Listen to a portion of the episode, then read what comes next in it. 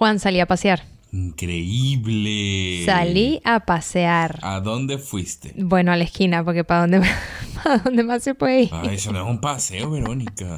un kilómetro a la redonda. Sí, eso hice. Di, di- di un paseo alrededor de mi, de mi barrio. Y mm, vi mucha gente sin tapaboca. Claro, porque aquí la gente no respeta. ¿no? Y lo cual alimenta mi miedo. ¿Tú sabes cómo es?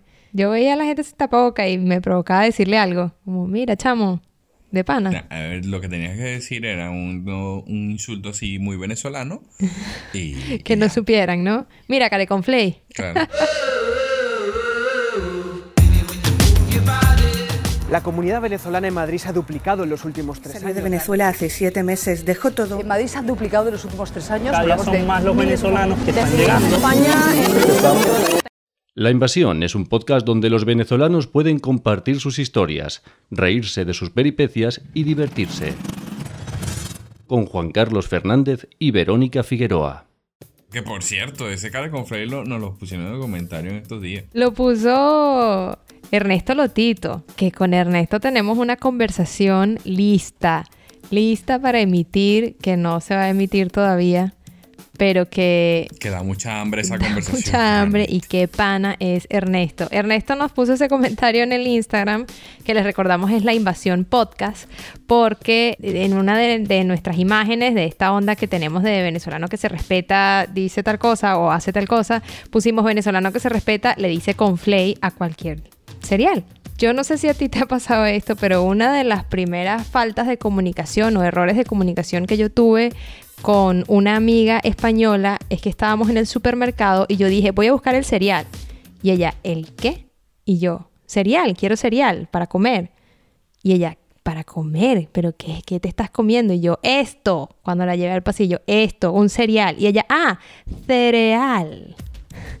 y yo, No es un cereal, porque no es en serie. exacto, es un cereal. A ver si aprendemos a pronunciar mejor las palabras, Verónica. No, que va, pero así lo dicen aquí en España. Obviamente nosotros no decimos cereal, ni siquiera.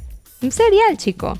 Mira, en ese post, eh, Ana Karina Rieta nos dice, yo amaba los pops. ¿Te acuerdas de ese cereal? Claro, los corn pops. Exacto. Eh, María Alexandra Montaner dice, a mí me gustaba cualquier cereal, pero sin leche mejor. Yo no estoy de acuerdo. A mí me gusta con Yo leche. tampoco, claro. A mí- Es verdad A que uno puede comer flips A mí siempre me encanta lleno de leche. A mí también, sí, de pana me, me gusta con leche. O sea, yo puedo comer cereal sin Sí. leche si es flips, creo yo, nada más. Mira, y Morela Villasmil dice, em, el conflay natural, eh, lo que tiene es el punto cómo lo preparas. Siempre tienes que colocar el cereal primero, por favor, luego la leche y al final el azúcar. No hay nada más feo que colocar la leche primero. Este es otro debate. ¿Tú pones primero la leche o después o primero el cereal? No, no, no, no, no. La leche siempre al final. Se aplica para muchas situaciones en la vida también. Ay, ay, Juan Carlos.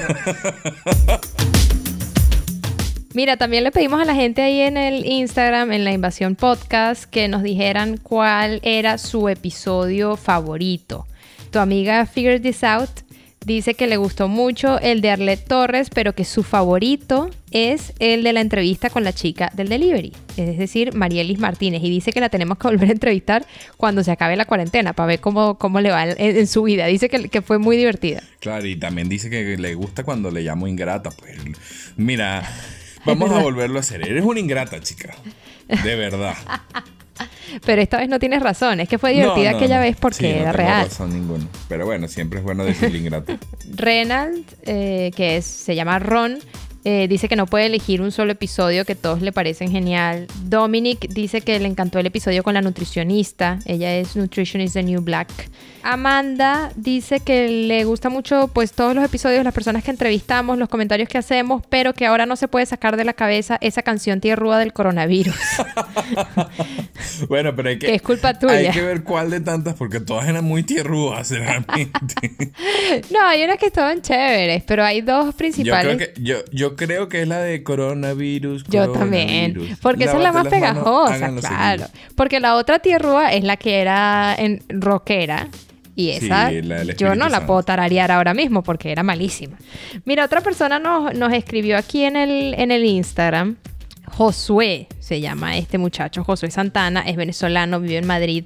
Y él nos escribió que tiene un nuevo negocio de ropa, una marca de ropa que se llama Culturiza Shop. Que yo quiero que por favor tú busques en tu celular ahora mismo mientras tenemos. Es, es con K.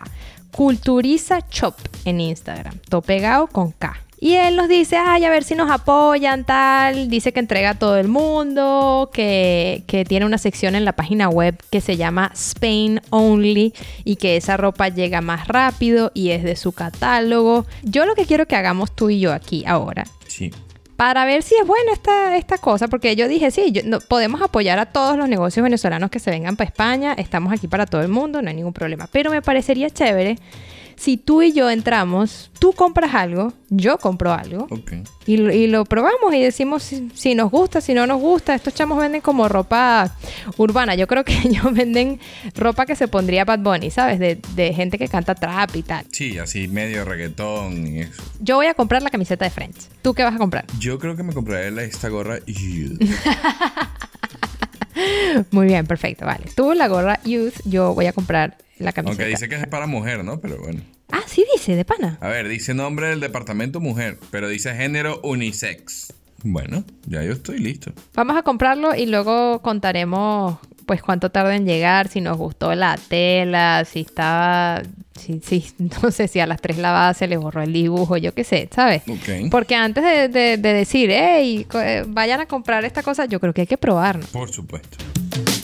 Mira, hay una cosa que pasa que es curiosa con la aplicación de podcast de Apple. Y es que dependiendo, me estoy dando cuenta, no sé si es que depende del país en el que estés o de- del país en el que esté configurado tu teléfono o qué es lo que pasa, muestra unos comentarios eh, sí y otros no te los muestra. Entonces tenemos aquí... ¿O será que tú no lo sabes usar todavía? Bueno, pues, pero es que aquí de pana no. No, de pana es que salen tres. es que lo estoy viendo ahora en un celular, nuestro perfil de, de este podcast en esa aplicación, y solo me aparecen tres comentarios que además yo no había visto nunca en todas las veces que me he metido a revisar la aplicación en la que tenemos pues más de 10 comentarios que ya había que ya hemos leído. Bueno whatever. Eh, voy a leer estos ahora y si voy descubriendo más comentarios que aparecen de la nada pues los leeremos cuando salgan. Lo, lo malo es que veo que aquí hay unos que escribieron ya en marzo ¿Sabes? Esta, esta persona pensará que es que no nos interesaba leer su comentario y no, es que no nos aparecía. Por eso es que quiero contar que algo raro pasa con esta aplicación.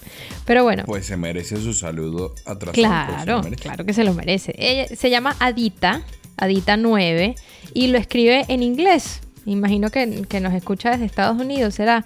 Y, y dice, muy entretenido, aunque estés en Madrid o en Buenos Aires, tú te puedes identificar con este podcast eh, si te has ido de tu país y estás teniendo pues que luchar por tu vida en un nuevo país y en un nuevo hogar. Eh, me reí mucho escuchándole y eh, estoy esperando por el próximo episodio. Ese es el que escribió en marzo. Eh, también nos escribe alguien que firma polémica COVID-19. o sea, alguien que no quiso poner su nombre y simplemente puso excelente. Y NASA Reyes, que también nos escucha desde Estados Unidos, dice, son encantadores, muchos saludos. Pues mira, ¿qué te parece? Pues sí, no, me parece genial. Lo que me parece malísimo es que, es que estos comentarios no me salieran antes y que aquí, donde yo estoy mirándolo, no aparecen el resto de comentarios maravillosos que nos ha dejado la gente, con sus cinco estrellitas, con, con todo el amor del mundo. No entiendo qué pasa, pero bueno, allá Apple con sus cosas locas.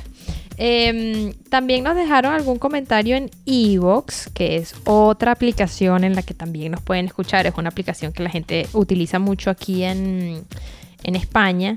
Y es eh, la misma persona que alguna vez nos dejó otro comentario, Liz Mar.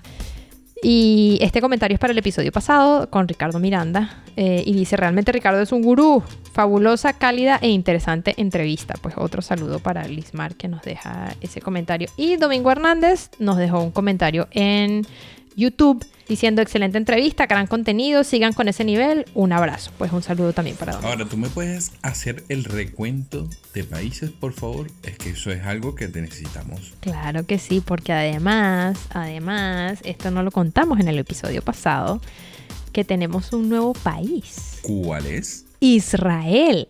Israel. ¿Tú conoces a alguien en Israel? Yo no conozco a nadie en Israel. Y yo tampoco. Pues nos escucha alguien que no conocemos. Y además, ¿cómo será esa comunidad de venezolanos en Israel? De pana que el que está escuchando en Israel o la que está escuchando en Israel, que nos escriba, que queremos hablar con esa persona. Yo quiero saber cómo vive la gente en Israel. Por supuesto, Shabbat Shalom. Nuestros amigos de Enfocarte eh, José Miguel Aguilar, que es un fotógrafo excelente y que eh, era ya muy afamado en Barquisimeto, se mudó para Madrid y ahora tiene Enfocarte aquí en España y, nos mandó unos saludos también por Instagram, ¿no? Sí, incluso publicó una foto de nuestra querida Verónica, tú sabes, en plan modelo con su, con su arrejunte y querido novio que la pueden ir a ver, vayan a cotillarla para que, para que vean lo linda que se ve. Otro de mis muchos talentos, modelo de radio. Bueno, pero mira, saliste muy bonita y espectacular en esa foto. Ay, muchas gracias, Juan Carlos. Sé que lo dices por compromiso, pero yo me lo voy a tomar el en serio. Es una cosa muy seria. Cuando uno está enamorado, uno sale.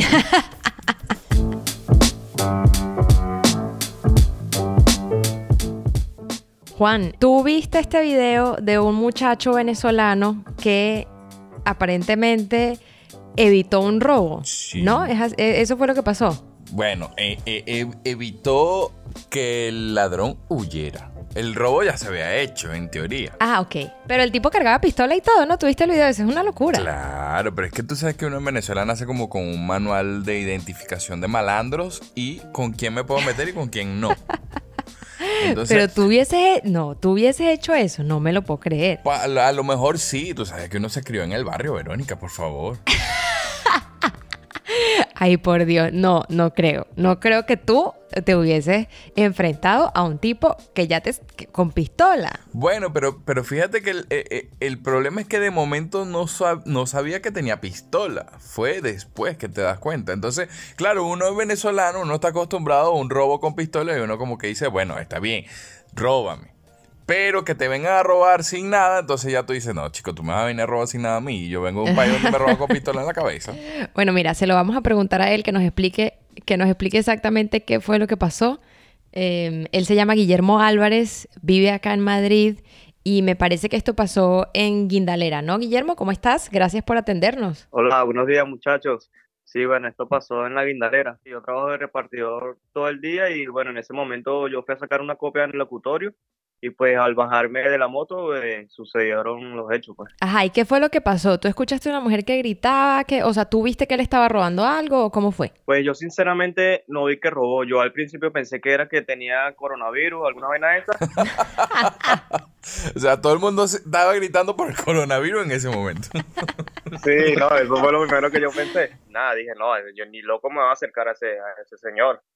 Y claro, después a los segundos lo que hago es pegarle un grito a las chicas que venían detrás del señor y le pregunto que era que si había robado. En lo que me dicen que sí, pues ahí es donde salgo corriendo a, buscar al señor. Ahora, ¿tú, tú, tú no viste que tenía pistola desde un principio, ¿no? No, no, yo en ningún momento vi que tenía pistola. Yo cuando lo agarré por la camisa, pues eh, ahí fue donde él me enseñó la pistola. Y pues yo me quedo quieto para que él siga corriendo, pues. ¿Y qué se estaba intentando robar ese señor? Pues yo creo que era un estanco, en un estanco donde venden tabacos y eso, al parecer creo que había ah. a la a la señora que atiende ahí, pues creo que la acorraló hacia adentro e intentó robar, pues y creo que la señora empezó a pegar gritos y eso, y pues fue cuando todo el mundo captó la atención del, del señor y todos salieron corriendo detrás de él, pues. Ajá, y él se tú, tú lo agarras por la camisa, él se voltea, te muestra la pistola, tú dices, ah, ok, chamo, perdón, sigue tu camino. Digo, qué mierda, bueno. pero, pero luego vuelves a, a él y ahí es cuando lo empujas. Sí, es que, pues, no sé, que fue instinto, no sé, o sea, yo dejé como que, bueno, dale, chamo, vete, pues, ya, nos, robaste a todos, pues. y nada, a los segundos, como veo que él está, no está volteando mucho para atrás, pues ahí donde yo salgo corriendo y lo empujo con toda la fuerza que él cae al piso. Pues. O sea, este, el señor se cae, el señor, yo trato con respeto también a los malandros. El señor se cae. El ladrón, es hijo de madre. Él se cae y, y ¿qué haces tú después cuando ves que, porque se cae y tiene una pistola encima, por más que se, que se haya caído. Sí, él cuando cae, yo me le tiro encima y pues con una mano la agarro por el cuello y con la otra lo que hago es agarrar la pistola para evitar que él así me, me fuese a disparar. Incluso en el momento del forcejeo la pistola se, se detona. Pues. ¿Qué? La, o sea, se disparó y tú ahí encima del tipo. Sí, estábamos ahí los dos forcejeando. ¿Y, ¿Y esa bala para dónde fue? Pero yo creo que la pistola, yo creo que la pistola no era, no era de verdad, pues, pero incluso sí se detonó, pues, ¿sí me entiendes? Ah. Eh, un- Balas de fogueo, como quien dice. Después llega la, llega la policía y ¿qué, y qué te dice la policía? No, bueno, la policía me felicitó, me dieron las gracias, que era muy valiente, etcétera. Y pues las demás personas que estaban allí también me felicitaron, la gente comenzó a salir de los balcones y me aplaudieron todos, y me dio hasta pena. Ay, qué bonito. Pero ves, Verónica, eso es parte de uno nacer con un manual de malandro en Venezuela. Pero a ver, eh, Guillermo, ¿a ti en Venezuela alguna vez te atracaron con pistola? Bueno, sí, en dos intentos con mi novia me intentaron atracar, pues iba en una camioneta con mi novia Ajá. y pues me pusieron una pistola en la frente, pa- en la frente para que me detuviera y yo poder quitarme el carro donde iba. pues. Ajá. Y tuve como que, quien dice maniobrar, pues, ¿sabes? No, chamo, tú de pana eres, o sea, este tipo es como Superman. Le pone la pistola en la cabeza y dice, no, yo voy a voltear el carro por el otro lado. ¿Qué es eso? No, bueno, fue frenar porque ellos venían en una moto. Lo que hice fue frenar de manera que ellos, que ellos quedaran enfrente de mí, pues de manera así yo cuando aceleraba, pues intentaba llevármelos por el medio, por así decirlo, ¿no? Wow. Y pues ellos me esquivaron y siguieron de algo por ahí para atrás y yo seguí rapidito a mi casa. O sea, has estado al borde de la muerte más de una vez, ¿no? Aquí en Madrid, o sea. Coño, algo así. Bueno, pero estuve viendo en el video también que, que, que tu padre eh, era PTJ, ¿no? Sí, bueno, de los antiguos, no de. De lo bueno. De la antigua PTJ. De cuando era, de cuando era PTJ. Claro, exacto, sí. Ah, pero entonces tu papá te había enseñado ahí sus técnicas y sus cosas. Coño, yo siempre, eh, o sea, siempre le preguntaba muchas cosas, y o sea, siempre me, me gustó esa, esa profesión, pues solo que mi madre nunca me dejó ejercerla. Ah, de verdad. O sea, que eres un policía frustrado. O sea, tú, tú llevas un- tú tienes un policía adentro. Vas a pegar. Chinazo, aquí cabe chinazo. Mira, yo, yo debo agradecerte en nombre del barrio, porque fue el barrio de la Guindalera donde este señor estaba y es donde yo vivo, así que muchas gracias. Muchas gracias por atrapar al ladrón. gracias, no, gracias a ti. Ajá, pero, o sea, de, de pana vamos a estar claros. Lo que él hace, porque no es que lo hizo en esa ocasión, ya nos estamos dando cuenta que lo ha hecho varias veces.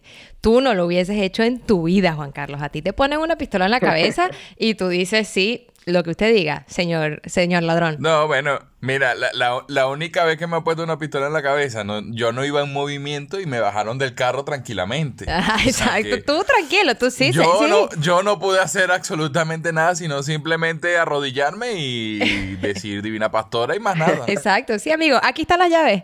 Hasta luego, me lo cuidas. Claro, sí, llévatelo. Es más, toma efectivo, toma efectivo también aquí tengo. Exacto. Sí, sí, sí. Mira, yo te y yo había comprado aquí unas empanaditas, ¿no tienes hambre? Y, y- y en ese momento no estaba casado, porque si no también, no, llévate a mi esposa. Coño, esa sí, esa sí está buena. Mira, hablando de eso, Guillermo, tú, tú estás aquí con tu novia. Sí, ya yo tengo un año acá con mi novia. Un año nada más, o sea, estás casi recién llegado, diría yo, ¿no? Ya estás acostumbrado. Bueno, sí, yo diría que sí, que ya estamos acostumbrados acá. Yo siempre llevo a Venezuela, pues, pero Madrid, coño, me, abri- me ha abierto las puertas y ha sido muy bueno, pues, a pesar de todas las situaciones que uno ha pasado aquí cuando desde que llega, pues. ¿Cómo qué? ¿Qué, qué te ha pasado desde que has llegado? ¿Qué, qué, qué problemas has tenido? Bueno, ¿te parece poco que agarró un ladrón? Bueno, pero esta le salió bien. No, bueno, desde el primer día que llegamos, bueno, la pasamos fatal porque ni siquiera teníamos a dónde llegar, a dónde eh, dormir, ni nada. Pues, entonces tuvimos que dormir en un hostal. Cuando, claro, cuando llegamos al hostal, no sabíamos que uno en una habitación había más personas, porque son como que camas de litera, ¿sabes? Sí, sí, sí, sí, un hostal, claro. Y bueno, no, cuando nosotros llegamos ya había olor a droga, había un, había ropa interior en el baño. No, yo que ese mismo día quería devolverme para mi casa. Claro. Sí, no, ya después a los pocos meses nos estafaron 600 euros. Hemos, nos hemos mudado de piso como, de habitación como 10 veces más o menos. Mm, No. de verdad, 10 veces. Eh, eh, ese tema de la estafa fue también con un piso. Sí, con un piso, sí. Dos personas que alquilaron una habitación y se hicieron pasar como dueños del piso. O sea, eh, el piso era como para personas turísticas, ¿sí me entiendes? Y las personas se hicieron pasar por dueños y pues eh, alquilaron por tres días y en esos tres días hicieron publicaciones por Mil Anuncios, Buddy, por todas las redes sociales y pues no era yo solo que, al que me estafaron, sino muchísima gente. Yo creo que se habían llevado más de 10 mil euros y todo. Wow. Y, y con esto, ¿tú, pusi- tú pudiste, o sea, fuiste a la policía y tal, ¿fue todo un lío así? Sí, sí, claro. El día que supuestamente yo tenía que entrar, pues yo llego y está como que el, se- eh, un muchacho, porque la, la dueña no vive aquí en Madrid. Entonces está un muchacho que me imagino que el que cuadra las cosas ahí, mira, no, ya te toca salir tanto, el que limpia y todo eso, pues. Claro, cuando yo llego allá, pues lastimosamente el, el muchacho que nos estafó no estaba. Y me responde el otro muchacho, yo le digo, hola, por favor, con el señor. Y pues ahí me dicen, no, él no está. Y yo, ¿cómo que no está? Pero si me alquilaron el piso. Claro, el muchacho va todo asustado y ya después, como a las 30 minutos, comienza a llegar más gente y más gente. Llegaba gente de, de otras provincias, llegaron también varios venezolanos y todo eso, fue una locura. ¿Y, y pudiste recuperar el dinero? No, el dinero negativo de procedimiento. Mira, Guillermo, y entonces tú después de esa estafa que sufriste, armaste como un grupo de personas. Cuéntanos eso de qué va, o sea, o, o- o qué era. ¿Era una página web? ¿Qué era? No, bueno, eso lo armé ya cuando llegué, pues como a los pocos meses cuando llegué, yo dije, pues, coño, he pasado por una situación muy difícil desde que llegué y pues me gustaría ayudar a las personas que van llegando, no solamente venezolanos, sino a cualquier persona, pues. Entonces lo que hice fue crear como que una página donde yo pudiese ayudar a publicar de, de repente personas que ya tienen pisos, eh, pues publicar eh, habitaciones, ya que por ejemplo se nos hace muy difícil conseguir una habitación cuando llegamos, ¿sí me entiendes? Y pues no solamente habitación, sino también quizás empleo y pues cualquier otro tipo de información. ¿Y esa, e- eso dónde está? ¿Cómo se consigue? ¿Sigue funcionando? Sí, claro, eso está 100% activo. Eh, la página se llama arroba empleos y alquileres España. También tenemos el grupo de Telegram y el grupo de Facebook. Ok.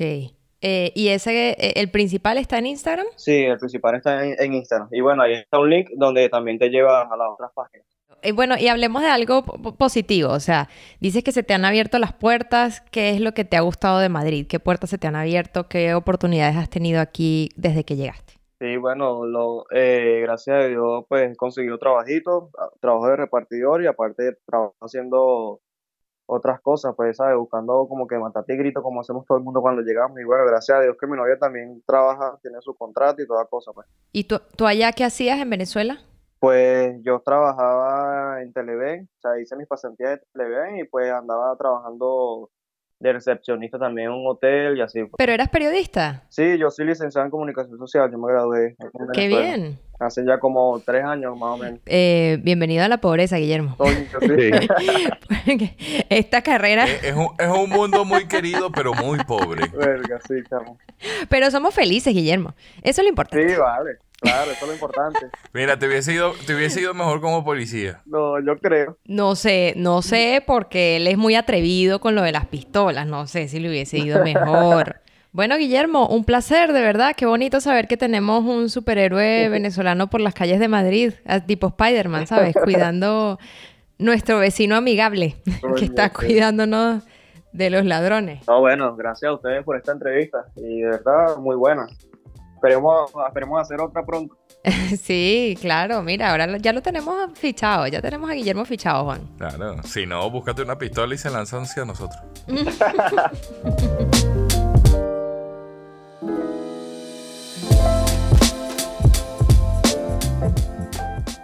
Bueno, Juan, una buena lección de vida, ¿no? De que todos podemos ser mejores personas, ayudar a los demás, luchar por el bien. Sí, de que los venezolanos también tenemos ese instinto de supervivencia a flor de piel. Al máximo, al máximo, vamos. Sobre Bueno, yo no sé si a ti te pasó, pero yo cuando llegué aquí, a mí me pasaba una moto de Domino's o de Delivery por un lado y yo de una vez me, me pegaba contra la pared a ver quién era. A mí no me pasaba tanto lo de las motos, pero sí miraba mucho para atrás, con el temor de que alguien me venía siguiendo. Eso sí lo hice mucho tiempo. ¿Y sabes qué pasa con las motos? Que aquí en España las motos se montan en la acera y se, se estacionan en la esquina. Ajá, y por sí. supuesto a veces tú vas caminando y se pone una moto al frente de ti y tú, listo, aquí fue. Me robó este del Burger King. Sí, totalmente, no, listo. Bueno, Juan, para terminar este programa, tú tienes eh, otro de tus cuentos paranormales, ¿no? Bueno, paranormales, paranormales, no. Yo, yo creo que soy como el, el programa este cazador de mitos, ¿te acuerdas? Sí, claro, claro, claro. Siguiendo esa onda del espacio que teníamos en, en uno de nuestros programas, eh, las personas en distintos lugares del planeta han comenzado a ver lo que piensan que son platillos voladores. Ajá, ajá. Y que se descubrió que no son. Se descubrieron que no son, pero es que lo que pasa es que la gente se volvió muy paranoica porque también el Pentágono dijo que sí, que han visto y pusieron a, a dominio público tres videos donde se ven unos platillos voladores. Eh, han comenzado a ver estas lucecitas en el cielo, que son unas lucecitas muy redonditas, que de paso se ponen como en, línea, en fila, formando una hilera en el aire y la gente dice, listo, esto es una invasión y aquí estamos en el día ¿Cómo que se llama? El Día de la Independencia, la película. Listo, ya se acabó, morimos. Me, me, abducieron. Sí, me pongo debajo de la luz, me llevaron y me metieron algo por el trasero y ya me, me listo. Pues esos son los cuentos de toda la vida, ¿no? En fin, resulta que nuestro querido amigo Elon Musk, el CEO de Tesla y de otra compañía ahí medio rara, SpaceX, eh, está comenzando a realizar una serie de experimentos porque este hombre es uno de los que dice que va a ir al espacio y va a llegar a Marte con su compañía, ignorando totalmente la NASA. Y tiene una serie de satélites que se posicionan en diversos lugares del mundo para mejorar la cobertura de Internet de la zona. Mm. Y esos son los platillitos o las lucecitas que estamos viendo en el cielo. Se han visto en España, se han visto en Nueva York, se han visto en Argentina, se han visto en varios lugares, pero no, no, no, no es una invasión. Es un satélite. ¿Y ha mejorado la, cobertura de internet o no? Pues no te lo sé. Eh, eh, él simplemente se dedicó a decir que era él el que estaba en el espacio, pero no dijo si funcionaba o no. Él tiene un proyecto que es viajar a Marte y ser el, primero, poner los primeros humanos en Marte. Y entonces entró en una competencia con la NASA. Ajá. Porque, aquí va, esto sí es una teoría conspirativa. Eh, resulta que eh, la NASA tiene una teoría de que la humanidad y la vida se creó en Marte, se originó en Marte y por una explosión de un meteorito llegaron rocas a la Tierra y comenzó la vida en la Tierra. Entonces, entonces, queridos amigos, puede que nosotros los humanos no seamos terrícolas originalmente, sino marcianos. Esto es nuestro insólito universo. Eso mismo te iba a decir, me siento como nuestro insólito universo. Nuestro insólito universo. Cinco minutos recorriendo nuestro mundo sorprendente.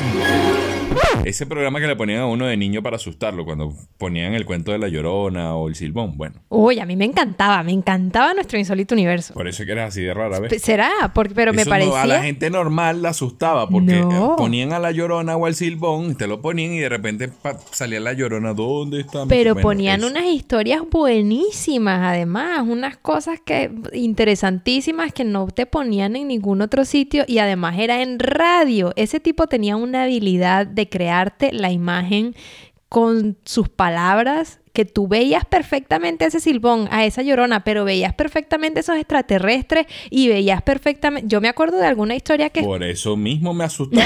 Exacto, pero era buenísimo, o sea, era de muchísima calidad. Además, me encantaba que decía eh, el email al final, o sea, que eso te hacía sentir que es que había alguien que le había contado a él estas cosas que eran reales. ¿Sabes? Sí, es verdad, es verdad. Era un muy buen programa. No, buenísimo. Qué buen programa. Si quieren instruirse más, por favor, váyanse a YouTube y busquen un documental de National Geographic donde les explica por qué la vida posiblemente se originó en Marte. Bueno, Juan, eh, buenísimo, pero ya mucha charleta. Hay que despedir este programa.